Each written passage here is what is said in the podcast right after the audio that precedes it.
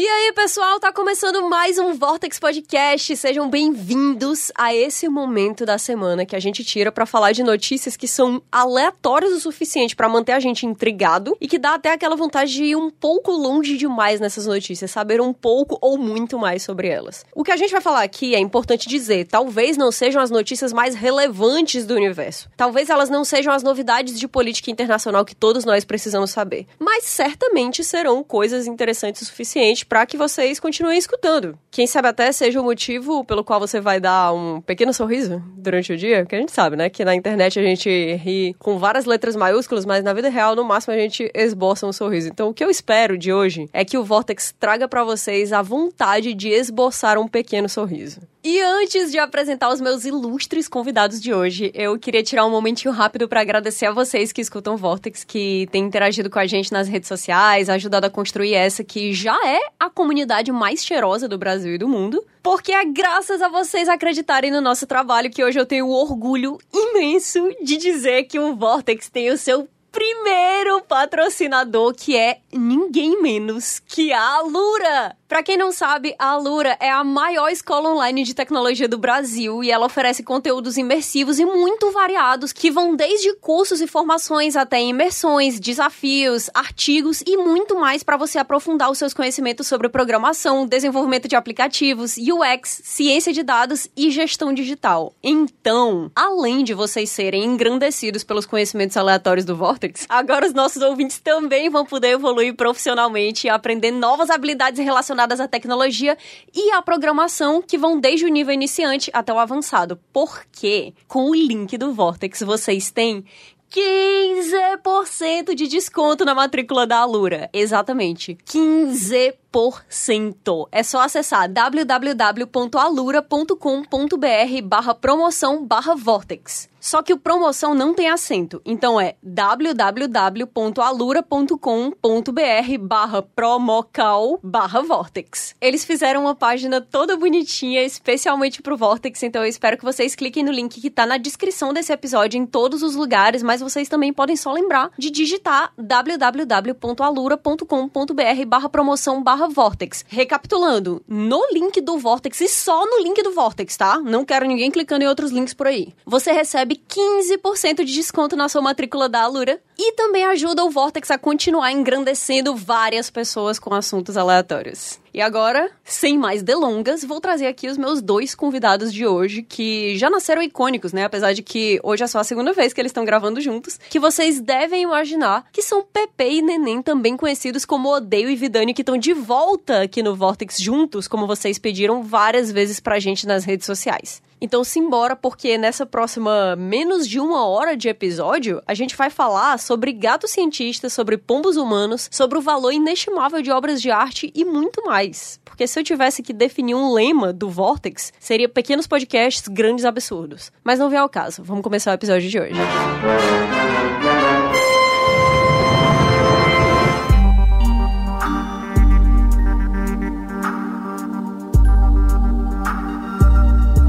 Começar esse Vortex dizendo o seguinte. Eu vi um TikTok, é sobre um, um problema de uma pessoa que é mitomaníaca. Pra quem não sabe, mitomaníaco é quem é viciado em mentir. Isso, mas é uma condição patológica, né? Uma doença, né? Tem uma galera no TikTok que faz esse negócio de, tipo assim, postar várias coisas completamente absurdas, fingindo ser interessante na internet, porque o TikTok ele paga, né, a galera por visualização. Então, tem muita gente que. Putz, agora no Twitter vai ter um monte de gente assim, agora que o Twitter tá pagando por impressão. Esse TikTok, ele diz o seguinte: quando eu tinha 9 anos, anos, eu acidentalmente peidei na sala e eu não queria que ninguém notasse. Então, três pontinhos. O que, é que vocês acham que vem? Eu chuto que ele deu um grito. Eu vou ser mais ousado e dizer que ele arrotou pra tampar o peito. Não, gente. Foi um combo. Vocês estão usando muito pouco. Olha aí. Como esse aqui é o assunto pré-notícias, eu posso chegar logo chocando e dizer que o resto da frase é o seguinte. Eu vou ler de novo o começo da frase para as pessoas não se perderem. Quando eu tinha 9 anos, eu acidentalmente peidei na sala de aula e eu não queria que ninguém notasse. Então eu, três pontinhos, fingi que eu estava me transformando em um lobisomem e comecei a fazer barulhos muito altos e acabei mijando no chão. Mas o meu professor chamou uma ambulância e eu acabei sendo levada para o hospital. Não é possível. O que, é que tem a ver? Histórias loucas tenho... demais para serem mentira. Né? Ninguém inventaria isso.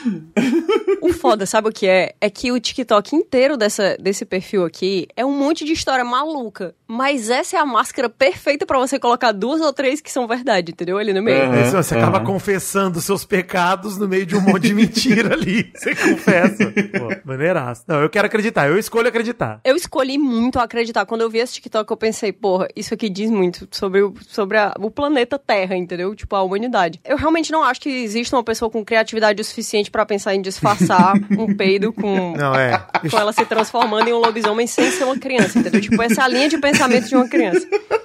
Vou perguntar pro chat GPT quais são as melhores maneiras de se esconder um peido, hein? Excelente. Será que pergunta, Porque às pergunta. vezes o ser humano não tem essa criatividade, mas o robô conseguiu chegar lá, né? Vamos ver. É verdade, é verdade. Chat GPT, me dê cinco maneiras criativas e divertidas para uma criança de 9 anos esconder um peido na sala de aula.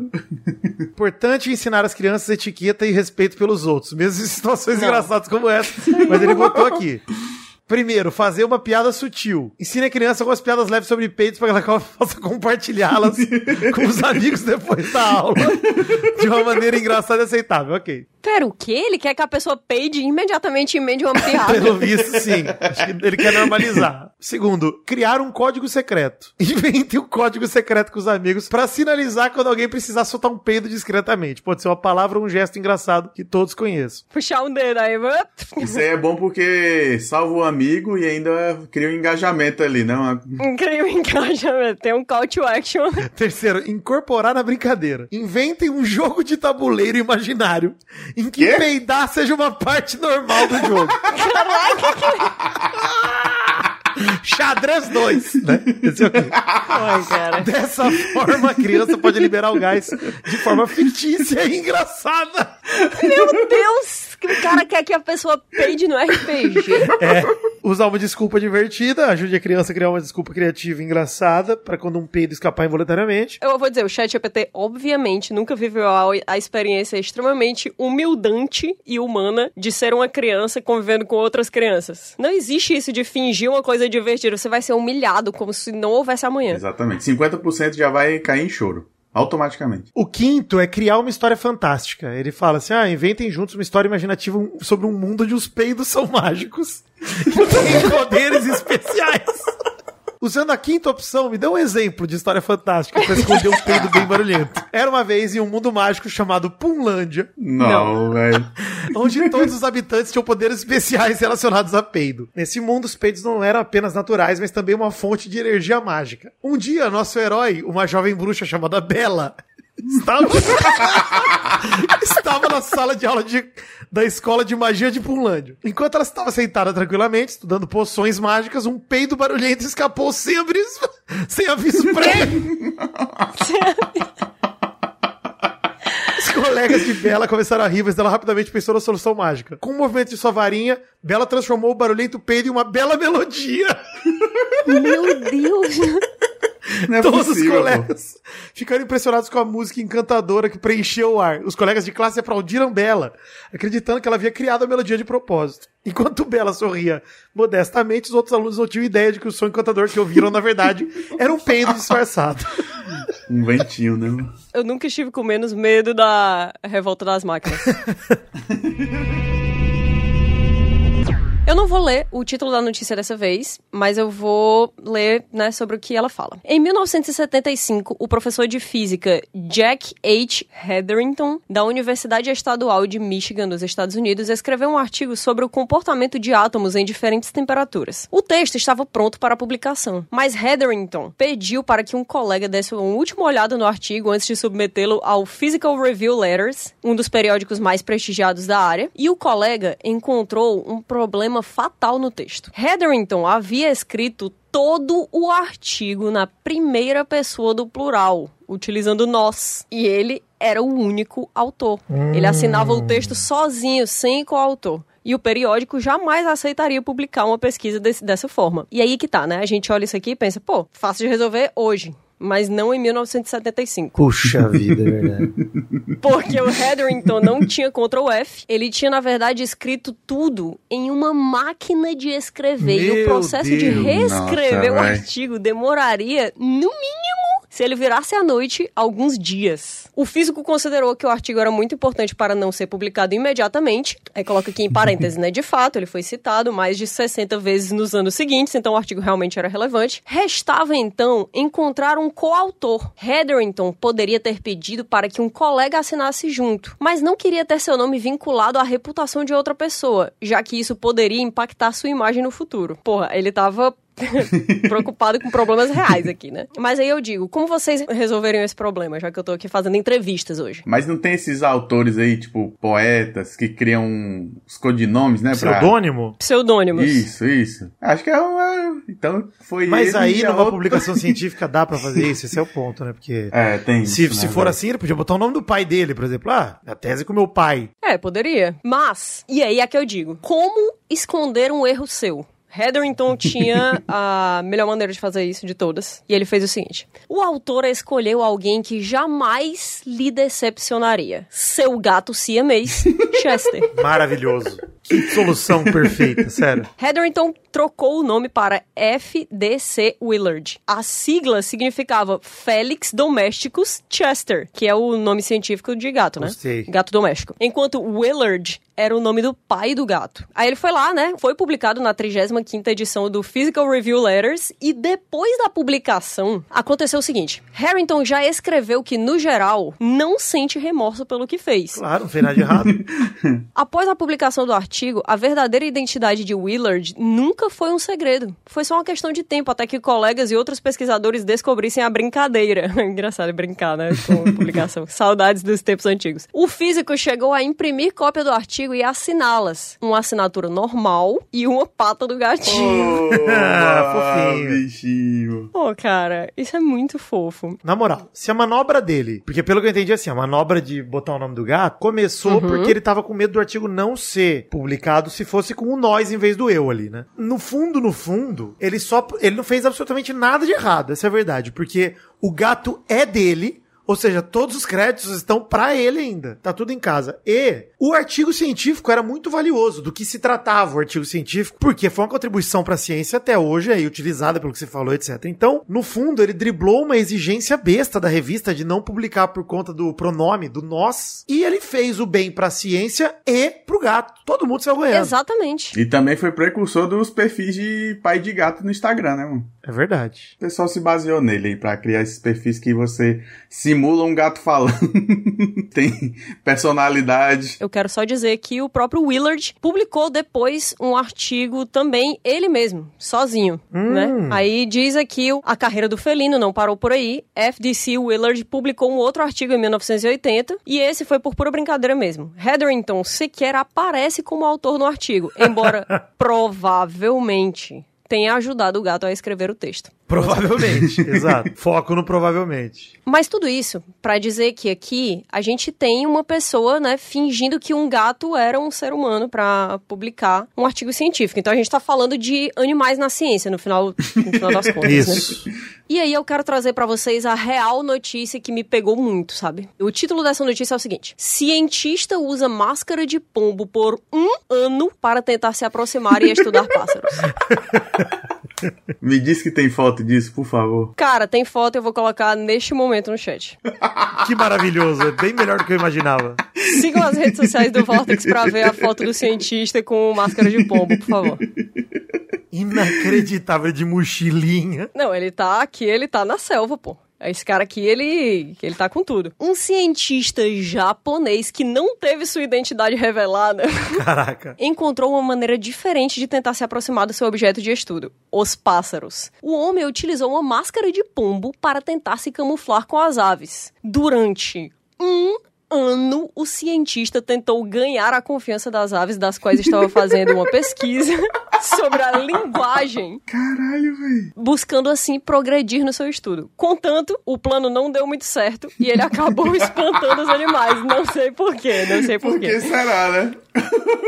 Um colega do pesquisador, Toshitaka Suzuki, que é um professor associado da Universidade de Tóquio, registrou alguns momentos de humor do cientista fantasiado e compartilhou no Twitter. A ironia dessa imagem tá no Twitter, que agora já não tem um pássaro como logo, é tudo muito triste. E tem também um vídeo, tá? Que obviamente a gente vai postar nas nossas redes sociais. Então fique atento, arroba Feedvortex. F-E-E-D-V-O-R-T-E-X. Inclusive, no episódio passado a gente cogitou a possibilidade de fazer um subreddit e fizemos mesmo. Ele já existe. Olha Então, aí. se vocês quiserem ir pro Reddit, tamo lá. Eu coloquei aqui o vídeo pra vocês darem uma olhada. E é o seguinte: o estudo foi feito nas florestas da cidade de Nagano, no Japão. E a espécie escolhida foi o chapim real. O homem queria aprender um pouco mais sobre a linguagem da ave. Porra. Por que o uso da máscara de pombo não deu certo? Isso aqui eu acho que a gente pode pular, porque todo mundo sabe é importante, que jamais pode- Não, mentira, esse aqui é o final do artigo. Diz o seguinte: a ideia de usar a máscara veio para além de tentar se camuflar no meio das aves e tirar algumas risadas nas redes sociais. Porra. Toshitaka explicou em sua rede social que as aves são capazes de memorizar rostos humanos. E assim alertar outras aves de possíveis perigos. Sendo assim, a fim de evitar que os chapim reais o reconhecessem, o pesquisador se utilizou de uma máscara de pombo para poder estudá-los. E no lugar de alertar, ele decidiu traumatizar as aves, né? Pois é. Não, o que, o que me pega aqui é tipo. As aves, elas são capazes de reconhecer e falar sobre a complexidade de um rosto humano. Eu não sei se vocês sabem disso, mas retratos falados, eles são muito diferentes das pessoas reais, porque a gente descrever alguém sem ter nenhuma imagem é extremamente difícil. Não é só tipo, ah, tem uma pessoa aqui que tem o cabelo preto e aí usa barba e usa óculos. A pessoa não vai reconhecer o odeio, entendeu? Aham. Não, não, não é simples assim. Então, essas aves conseguem repassar entre elas essa ideia de quem é a pessoa que tá ali. Caraca. Pra grupos de pássaros vizinhos. Então, como é que esse cara, que é um cientista, tecnicamente, diz ele, não cogitou a possibilidade de que uma máscara de pombo seria muito mais fácil de descrever? Porque o cara da máscara de pombo só tem um. Exato, né? Exato. Eu até tô vendo o vídeo aqui dele tentando botar o óculos por dentro do, do- da máscara, que é maravilhoso. E vou dizer que fica uma figura bizarra, né? Não tem jeito de. Quando você vê só a foto, você fala, ok, Hotline Miami, né? Das ideias. Aí você vê o vídeo e você percebe que é um bagulho muito esquisito, mole, estranho. Caralho, impossível. Ele pegou essas fantasias de carnaval, sabe? Que é, sei lá, 10 reais. Não, e assim, se não for pra se camuflar, podia ter pego qualquer máscara, entendeu? Pô, Põe uma máscara, de- uma balaclava na cabeça, põe uma meia calça, coisa.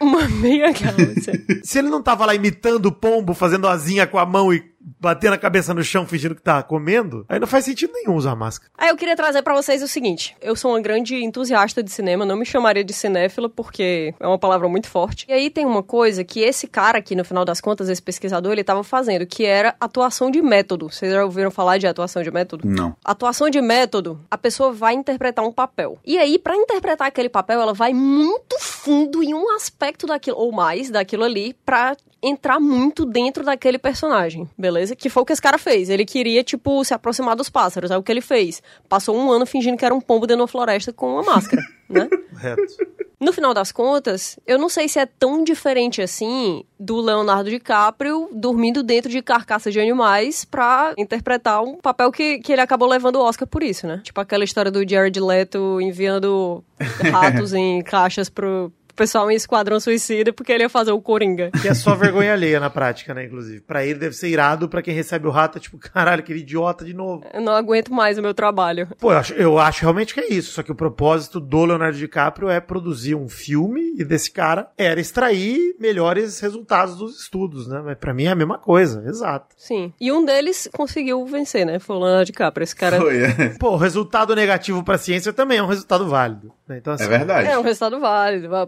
com certeza. Mas eu queria trazer pra vocês uma lista de atuações de método que podem ser usadas como desculpa da próxima vez que a gente. A gente não, né? Porque a gente não faz esse tipo de coisa que eu vou dizer aqui. Eu, eu acho. Eu acho, nunca se sabe. Ou os ouvintes do Vortex podem utilizar, dizendo que, na verdade, eles estão interpretando um papel e praticando a atuação de método. Dennis Hopper, para o seu papel em Apocalipse Now, consumiu todos os tipos de droga. Então, a próxima vez que alguém que você conhece for consumir todos os tipos de droga. Foi só pela ciência, né? Só pela atuação, tô ligado. Às vezes, uma pessoa finge. Isso é, é uma das coisas mais vis horríveis e condenáveis que uma pessoa pode fazer, porque é uma, é uma regra muito básica social e existe um motivo pelo qual isso existe, tá?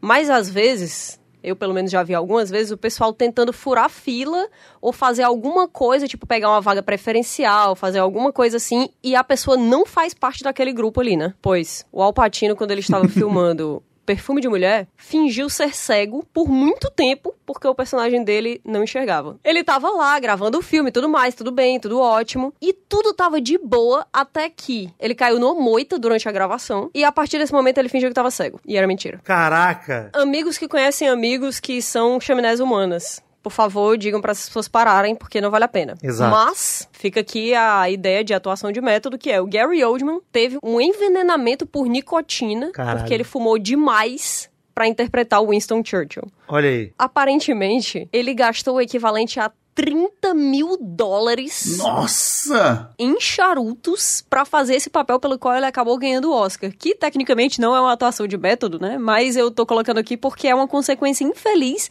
da dedicação dele ao ofício da atuação. Então, tudo bem, tá valendo. Tu se liga que as pessoas não fumam charuto, na- tipo, elas não tragam charuto. É, As pessoas, quando, quando fumam charuto, eles só, tipo, botam a fumaça na boca e cospem. Eu achei muito estranho quando eu soube disso. Mas é porque é só tabaco, né, também. Então ficaria muito mais forte de, de fumar. Então, um tabletão. Não, o Winston Churchill se lascou aqui, né? É. O Winston Churchill não, ele provavelmente Gary também.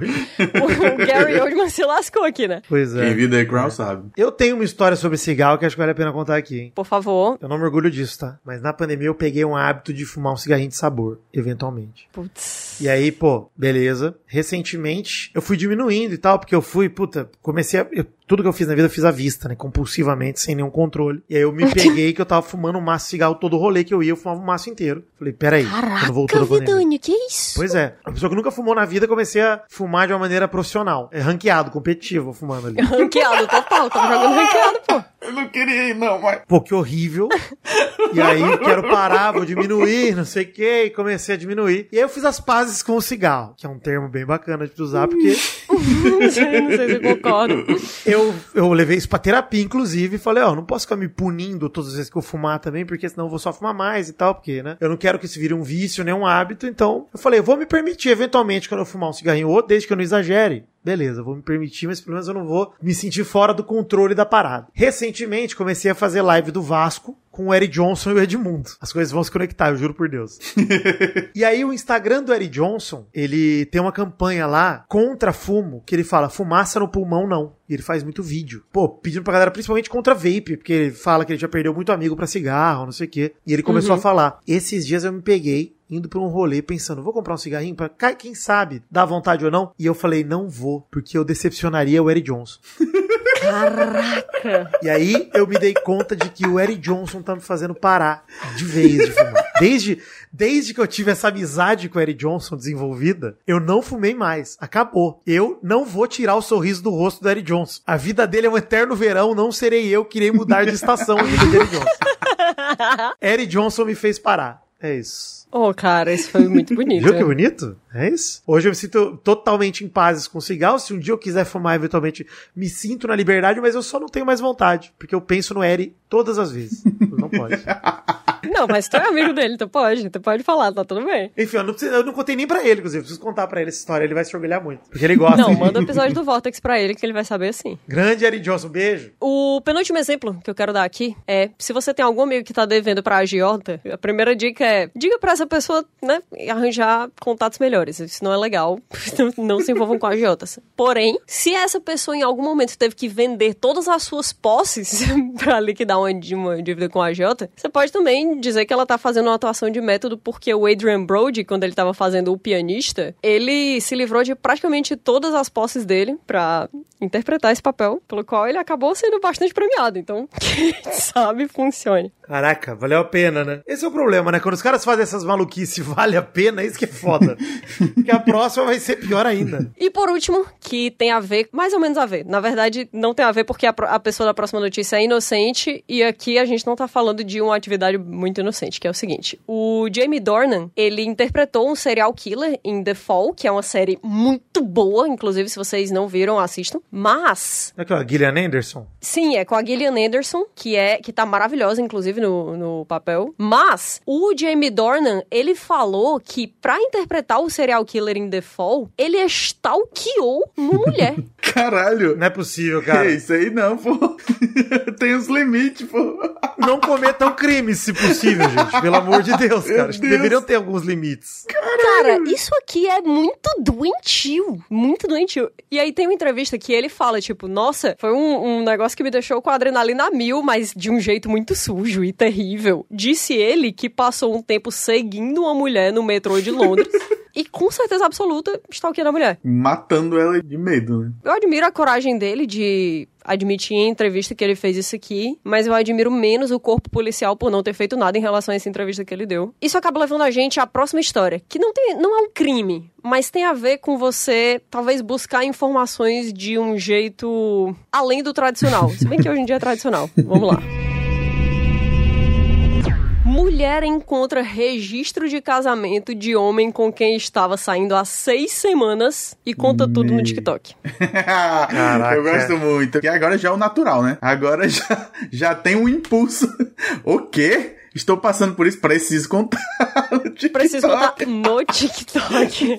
E dividir em 200 partes, que é pra dar engajamento, né? Que ainda tem essa porra. Principalmente quando tem uma pessoa se lascando muito.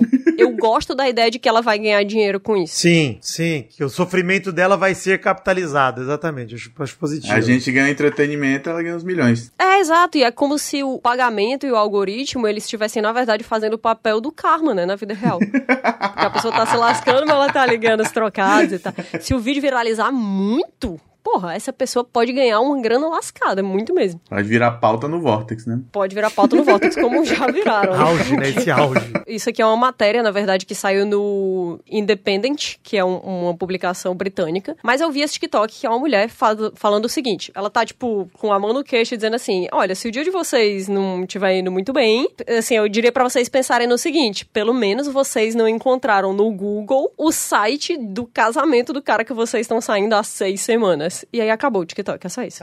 Caralho, o site. Puta que a lista de presente. Nossa, nossa. É muito incrível e eu, eu digo que tem a ver com a última observação da matéria passada, porque a, o verbo stalkear, ele era uma coisa, ele continua sendo um crime extremamente sério e que deve ser levado muito a sério, porque existe o stalkeamento amigável, digamos assim, que é quando você vai ver, sei lá, se o seu amigo do colégio tá no emprego fulano de tal. Ou você vai ver se o primo que a sua mãe usava pra alegar que você não tinha sucesso durante as, as festas de Natal da família em 2004, continua com a pessoa, ele tá hoje em dia divorciado e triste, né? Isso aí é um stalkeamento amigável. Existe o stalkeamento crime e existe o stalkeamento que essa mulher fez e que eu honestamente acho que todas as pessoas deveriam fazer, cara. Todas as pessoas deveriam fazer.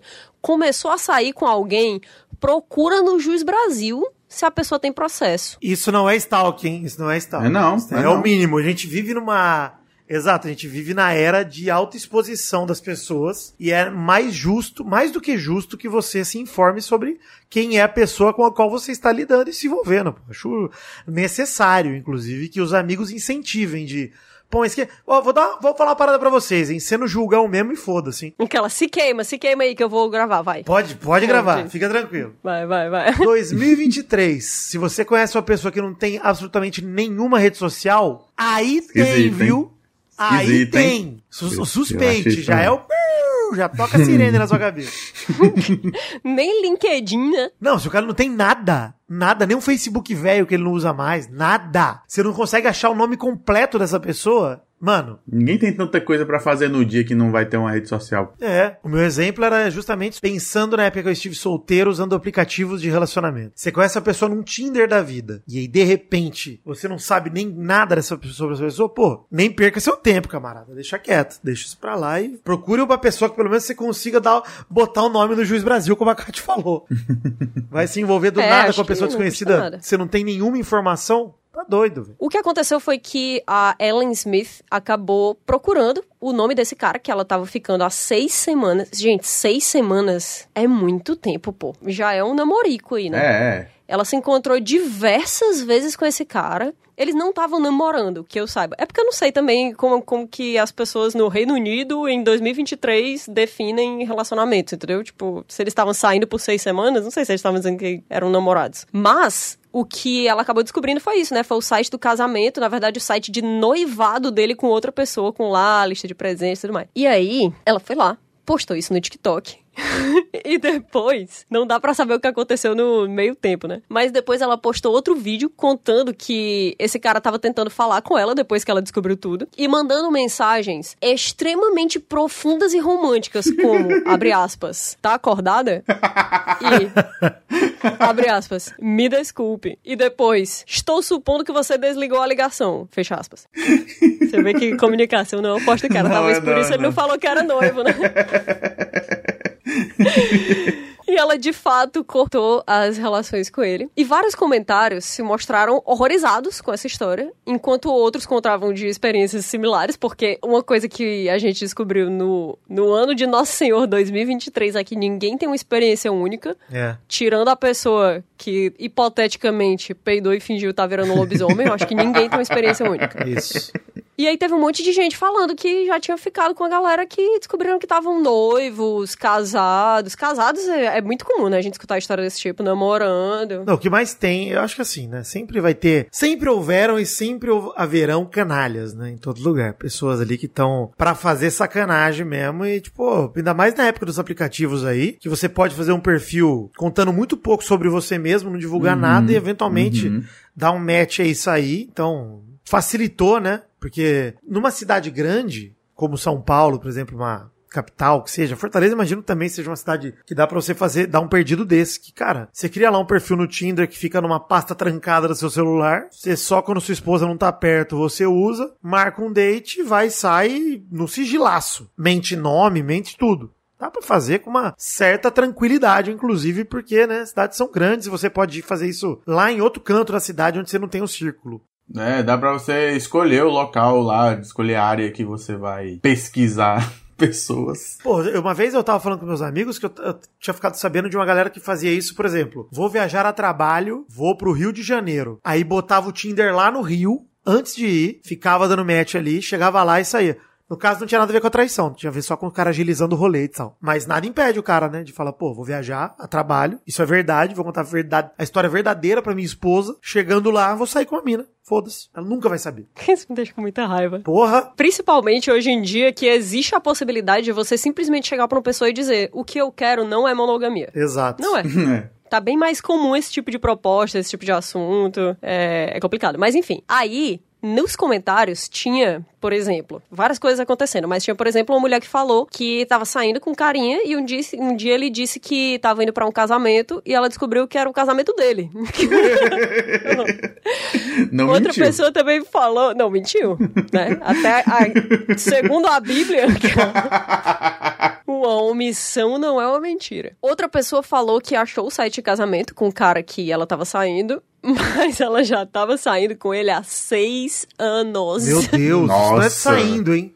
É, pelo amor de Deus, né? Cara, como que ela não tava casada com ele também? Exato, imagina, ela descobre que é o próprio casamento que ela tava indo. É o casamento dele comigo, acredita? Meu Deus do céu.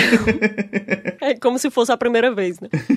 É, é muito- essa história toda ela é muito assustadora. Seis anos, pô. Seis anos. Como é que. eu- an- antes de eu, de eu falar dos outros comentários, eu quero dizer que eu não sei, genuinamente, eu não sei como que uma pessoa encontra tanto tempo livre pra. A não ser que essa pessoa aqui tenha, tenha 10 anos de idade, que não vai ter, mas, sei lá. Inclusive, por favor, se vocês têm 10 anos de idade, não se relacionem com outras pessoas, vocês ainda são crianças. É, não escute o Vortex também, né? Não escute o Vortex também. Se, você- se tem uma criança de 10 anos perto de você, por favor, desligue. O Vortex não é pra essa pessoa.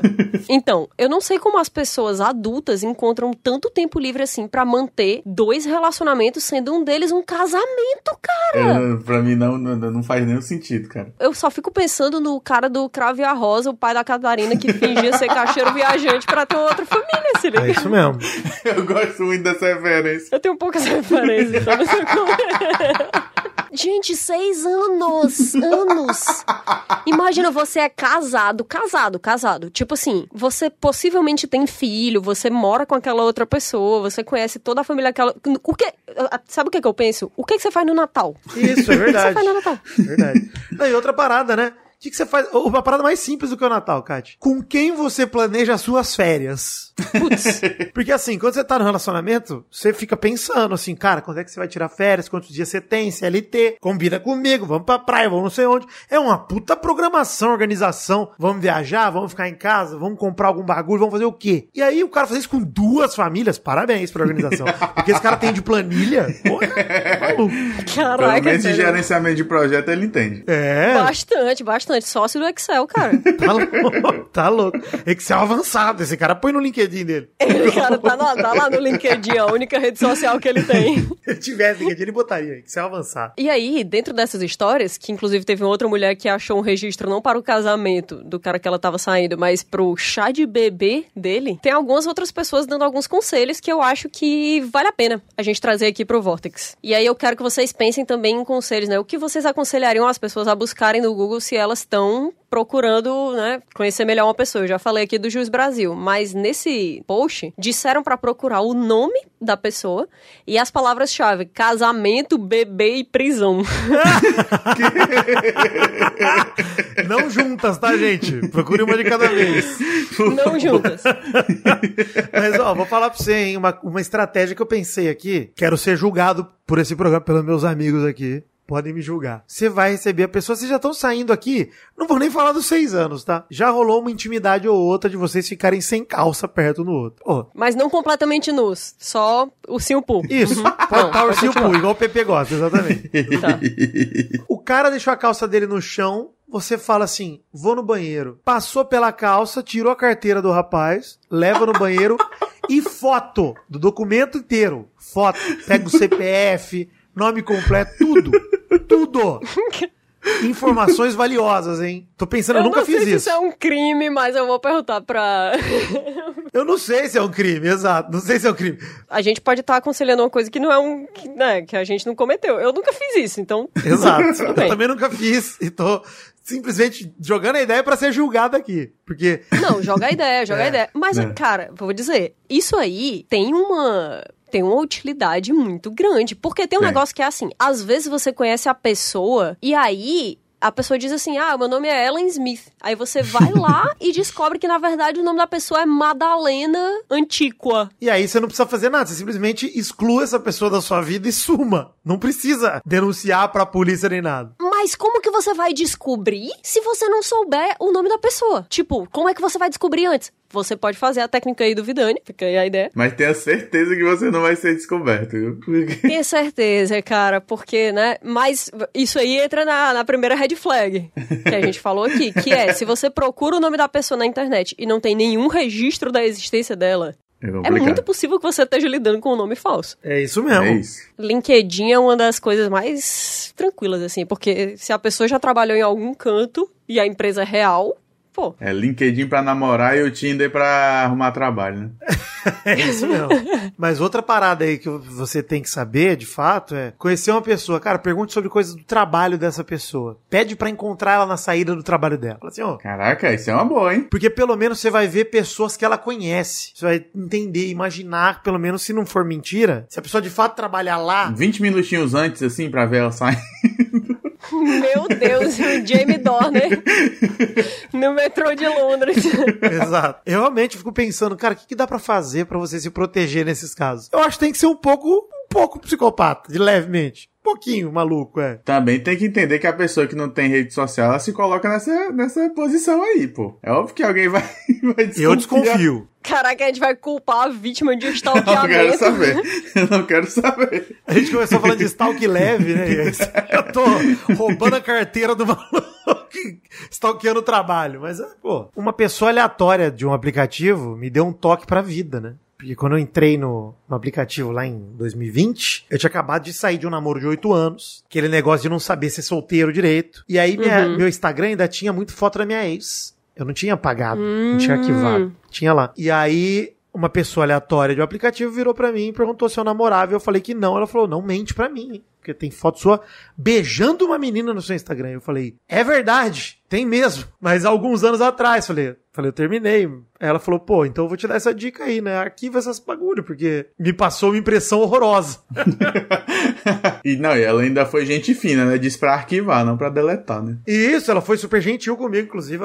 E foi uma dica que eu dou para todo mundo, gente. Não precisa pagar se vocês estiverem é, apegados de alguma forma emocionalmente na época eu não, me sentia pronto, né, para apagar. Mas arquivar fica só pra você, ninguém mais vê, tá tudo bem, gente. Nossa. Exato, exato. Nossa, realmente não custa nada e pode proteger você de uma série de confusões aí. Isso, e vai, e vai afastar menos gente, né, do seu perfil. Eu, eu tenho outros motivos para pessoas se afastarem de mim que não a suspeita de um relacionamento. Né? Eu queria saber que se vocês têm algumas outras coisas que vocês usariam para julgar o valor de outra pessoa. Eu tenho uma rusga aí, eu tenho uma rusga com quem.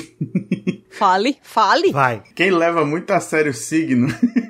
Ah!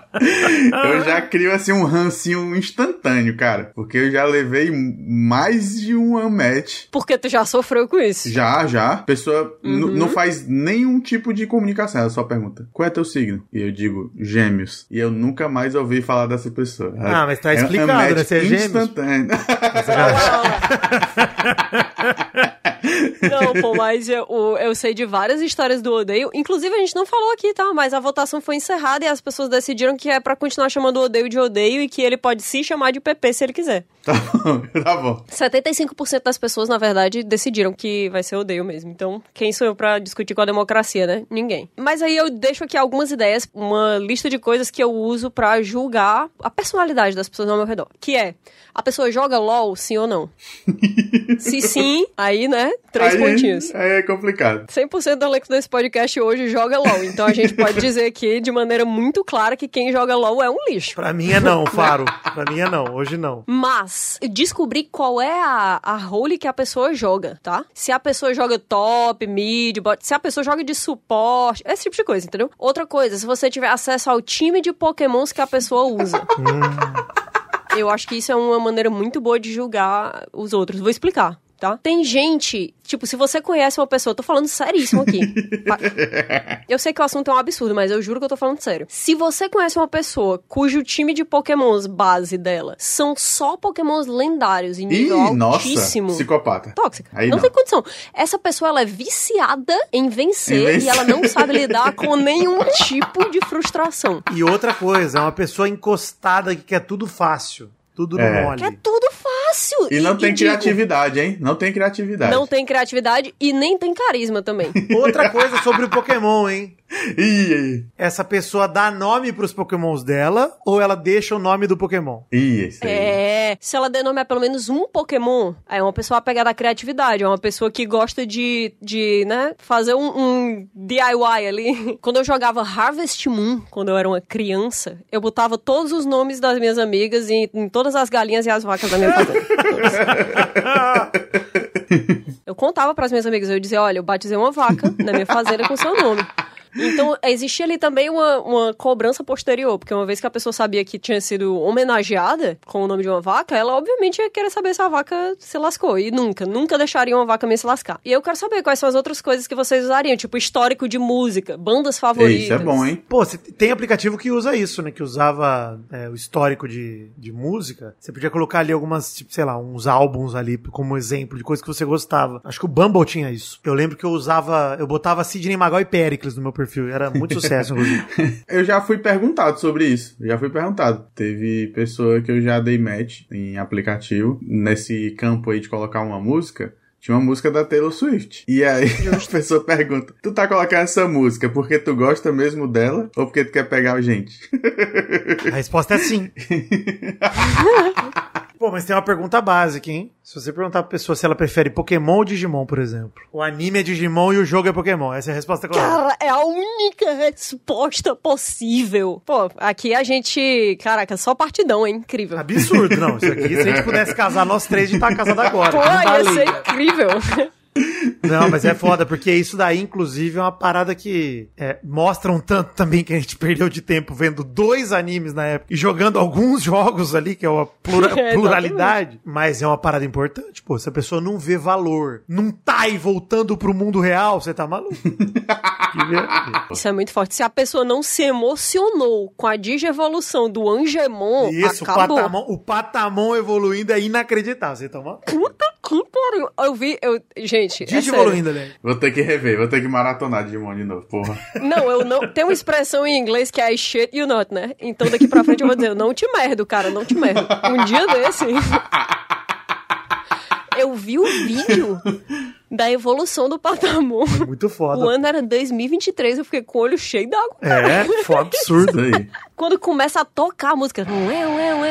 É. dublagem, que era tipo uma voz mó fina, assim. Patamu, Digimon, para! Patamon, Digimon, me para! Porra. Aí eu lá emocionada vendo o vídeo do Twitter. Que porra. Falando em arte, vamos pra próxima notícia. Digimon é arte. Cara. Arte Digimon pra é arte. caralho, não tem jeito. Bom demais. Bons momentos. O Vidani já falou algumas vezes que ele ama histórias de pessoas fazendo outras de otário pra ganhar dinheiro quando essas pessoas são ricas. Sim, amo. E aí eu trouxe a seguinte notícia. Artista dinamarquês que entregou dois quadros em branco como peça de arte foi ordenado a pagar o dinheiro da comissão de volta. Mas ele não concorda com a decisão e vai recorrer. Essa história aqui é incrível. E falando sério, tá? Arte é uma coisa que não pode ser facilmente precificada. Inclusive é por isso que esquemas de lavagem de dinheiro muitas vezes envolvem arte, Sim. porque não tem preço certo pra arte. E segundo, esse cara está certíssimo. Dito isso, vamos para a notícia. Em 2021, o artista contemporâneo Jens Hanning não sei falar o nome de ninguém nunca no Vortex, então a, par- a partir de um certo ponto eu vou só parar de dizer que eu não sei se eu pronunciei corretamente. Foi contratado por um museu da Dinamarca para entregar duas obras para uma exposição sobre condições de trabalho intitulada Work It Out, o famoso abre aspas, se vira. Então ele entregou dois quadros vazios com os títulos de Pegue o dinheiro e corra. E o museu processou Hanning. E a decisão judicial foi dada em setembro desse ano, sendo Hanning condenado a pagar o equivalente a 69.800 dólares como indenização por quebra de contrato. Só não tem senso de humor, né, velho? Seu advogado anunciou que ele vai recorrer. Isso aqui eu vou explicar, porque não é que a pessoa tenha só dado esse dinheiro pra ele. Porque de vez em quando isso acontece, tá? Por exemplo, teve um estúdio recentemente que pagou uma grana pra uma, uma roteirista e atriz, que é a Phoebe Waller-Bridge, pra ela fazer um contrato com eles de tipo assim, ó, a gente quer que se tu for fazer algum trabalho nos próximos anos, seja com a gente, tá? E aí ela não fez, e aí recebeu uma grana preta, entendeu?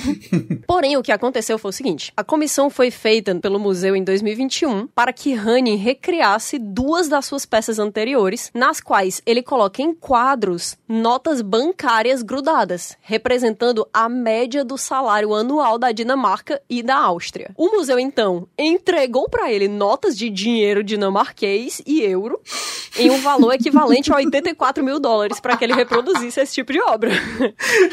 em vez disso, ele entregou os quadros vazios, completamente em branco, afirmando afirmando que a arte representa a situação trabalhista atual dele. Meu Deus, cara. E o nome é perfeito, né? E que foi por isso que ele ficou com o dinheiro. Ó, eu não sou nem um especialista, né? Mas saiu no lucro. Quer dizer, ele vai ter que pagar 60 mil.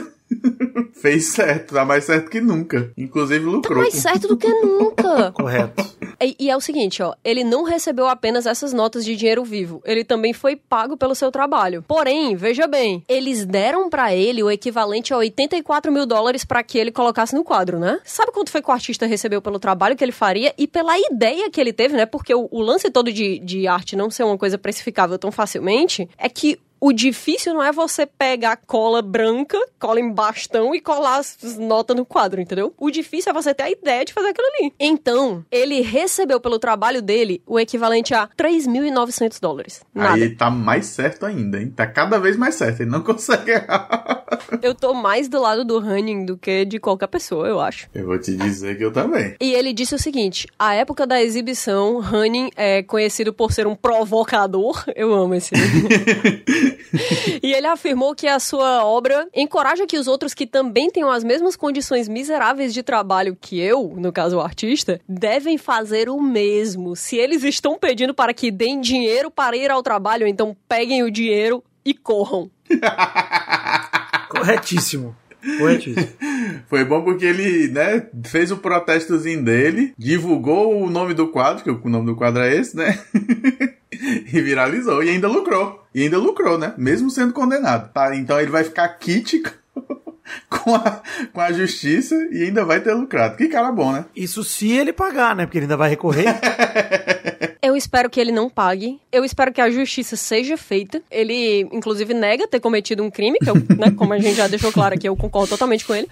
Ele diz: não é um roubo, é uma quebra de contrato. E essa quebra de contrato faz parte do trabalho. Veja bem, veja bem. Se o museu disse para ele assim: olha, a gente quer uma obra de arte que esteja dentro dessa sua proposta que você já fez em outros cantos, Aham. que é um comentário artístico sobre a sociedade que deixa claro quais são as condições de vida daqueles Certo. Lugares. Tipo assim, qual é o salário mínimo e o que, Aham. que as pessoas conseguem fazer com ele. É isso que a gente tá comprando de você. Aí tá aqui a grana pra você colar no quadro. Pá. Se ele devolve em branco, de fato, ele pegou o dinheiro que foi dado pra ele pra fazer a obra, mas ele acabou entregando essa obra que Entregou, tinha um entregou. comentário social sobre as condições de trabalho e, e sobre como uma pessoa pode utilizar o salário que ela ganha hoje em dia em alguns lugares. Exatamente. Não, e se ele tivesse feito a obra da forma que eles esperavam, a gente não, não conheceria essa história. Então, assim, em termos de protesto, né? Exato! O que é arte, de fato, né?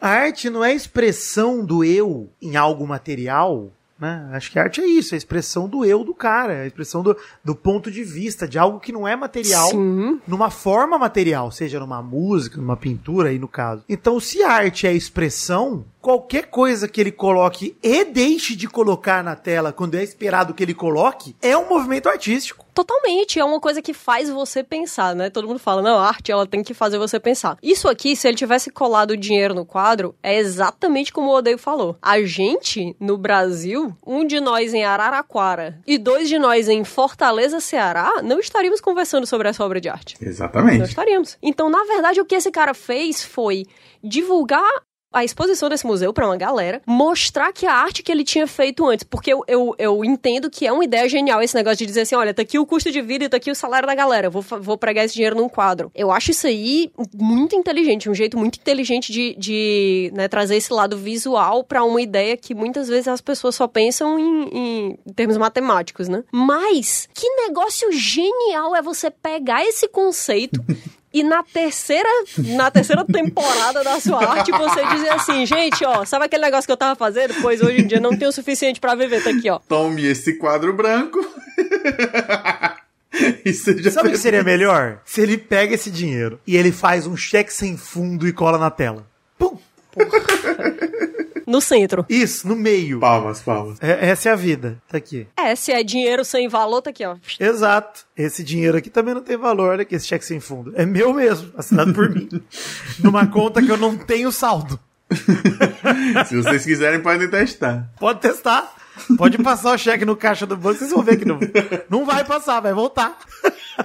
Aí vocês põem na tela de novo. Cara, é, é tudo tão complicado aqui, tá? Eu, não- eu, eu não acredito que o Running tá nessa situação. Eu tô torcendo muito por ele. Se ele tiver uma vaquinha online, eu vou divulgar depois. Mas é muito difícil a gente participar de uma vaquinha online em euro, né? Então talvez boa sorte, Running. Boa sorte, amigo. O que tá dizendo é o seguinte: a decisão judicial também indicou que Hanning poderia ficar com 5.676 dólares da quantia original que ele recebeu, considerando-a como uma taxa de serviço, visto que o museu ainda usou os quadros vazios na exibição. Ah, não, se usou, eles não podem ganhar. Aí não, aí não é possível, pô. Porra, aí eu bato aqui, ah, bato aqui meu martelo, vou fazer o Rodrigo Góes, né? Não, tem aqui o áudio, deixa eu tocar, peraí, deixa eu pegar. E o meu veredito. Fake Nutty! Fake daddy. Deus me perdoe. Perfeito! Aí ele fala que é, porém, a quebra de contrato em questão que motivou o processo foi o fato de que no contrato as notas de dinheiro entregue a Hanning teriam que ser usadas nos quadros e depois devolvidas ao museu, algo que Hanning não fez. Eu quero saber o que é que eles iam fazer. Ué. Grudar um bocado de nota de dinheiro num chamequinho gigante e aí depois eles iam fazer o quê? Arrancar e usar? Faz sentido não. Se colocaram os quadros em branco na parede. Número um, é arte. Número dois, eles concordam. Número três, eles é isso aí. e se não queriam que ele roubasse o dinheiro, que usassem notas do banco imobiliário. Então, e, e esse é o ponto. Roubar é forte, né? Porque o dinheiro foi dado a ele para fazer Foi o que bem dado. entendesse e construir uma obra de arte. Esse Isso é é o um ponto. ponto. Isso é um ponto. A partir do momento em que aquele dinheiro foi dado a ele, para o museu, aquilo não era dinheiro, era recurso. Era como se dessem tinta guache pra ele pintar a tela. Deram a tinta pra ele. No fundo, toma aqui o dinheiro. Faz o que quiser. Se ele quisesse rasgar e botar o dinheiro picado, ele ia poder. Assim, não sei porque eles Eu querem isso de gostaria de, volta. ler esse contrato. Eu também. Eu quero ler esse contrato e eu digo, cara, se ele tiver um advogado ok, ok, não precisa nem ser bom, ele vai ganhar isso aqui. E esse museu, eu simplesmente não acredito que eles ainda estão tentando passar a perna. É, pode ter sido uma jogada de marketing, né? Ah, se for uma jogada de marketing, eles têm no mínimo que largar a mão do processo uma vez que ele começa. Porque eu, eu não conheceria esse, esse museu e eu tenho certeza absoluta que tem uma galera que tá indo agora visitar a exposição e que não iria normalmente. Então é isso. Tô muito feliz que mais uma vez a gente tá vendo aqui um exemplo, né, de um dia que um malandro e um otário saem de casa. Mas o, o trabalhador é ao mesmo tempo, nesse caso, o malandro e o otário. o bichinho. É, é isso que dói. Pois é. Assim, gente, eu sou sempre contra museu, tá? Palavra forte, etc. Caraca. É um negócio controverso, pô. Vários museus aí estão vivendo a vida inteira de objetos roubados, colocados em exposição em países errados. Tem um vortex sobre isso, galera. Tem um Então, vortex bota sobre, isso. Atenção, atenção. E aí, mas tem também os museus de arte moderna que contratam É artistas. e legal, tal, né? Então, legal. Eu, eu falei, fui forte demais, eu tô me repensando aqui. Eu não sou sempre contra museus. Tudo bem. Tudo bem. Às vezes eu sou contra museus. Você sabia que tem um banco imobiliário do Luan Santana? Sim, Luan City é foda demais. Caraca, que é isso? Percorra locais que marcaram a trajetória de Luan Santana e se torne um milionário. Não, eu tenho que abrir essa imagem aqui em tamanho grande pra eu ler esses nomes. Na moral, tá 45 reais, eu vou comprar esse jogo, não tem jeito. Vou comprar Tá baratinho mesmo. A gente pode fazer o, primeiro encontro do Vortex, que vai ser uma live da gente jogando Banco Imobiliário do Lançamento. aí sim, hein? Aí sim. Gente, estou comprando agora, sem sacanagem, entende? e ainda recebe 20% de cashback, hein? Maravilhoso, cara. É praticamente um investimento que eu tô fazendo aqui. É, é, é. Olha as notas em Luan Coins aqui. É o nome, a Rua Chuva de Arroz. Lago da Morena, título, Título de de posse. posse, rooftop vou voar. Inacreditável, sério. Isso daí não tem ganhado prêmio de Sorte, um é- aqui que é sorte, uma mãozinha de curtida, e aí embaixo tem eu, você, dois filhos e um cachorro. Você topa? Se sim, receba 75 mil reais. Aí tem aqui, a culpa foi da Morena, pague 30 mil. Porra, caraca, como esse museu não pensou em dar notas do Banco Imobiliário do Luan Santana? Gente, muito obrigada por terem escutado o Vortex de hoje. A gente se encontra quarta-feira que vem. Se você ainda não segue a gente nas redes sociais, lembra de seguir feedvortex. F-E-E-D-V-O-R-T-E-X. Essa semana, toda vez que eu falo essas coisas, o pessoal das, das redes sociais, o pessoal da equipe do Vortex começa a entrar em pânico, porque eles já sabem que eles vão ter que fazer é muita coisa, né? Essa semana eu vou dar muito trabalho pra eles, porque a gente vai colocar o cara da máscara de pombo, a gente vai colocar imagens do Banco Imobiliário do Lan Santana, a gente vai colocar as imagens do quadro em branco, que poderiam ser, né, que poderia ser um quadro de dinheiro.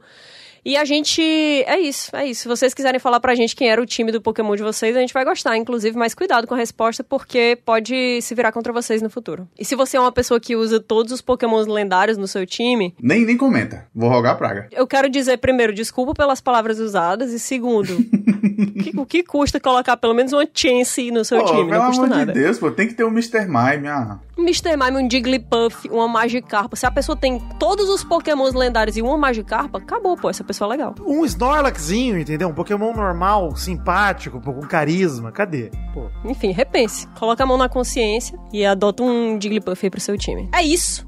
A gente vai ficando por aqui até semana que vem. Tchau, tchau.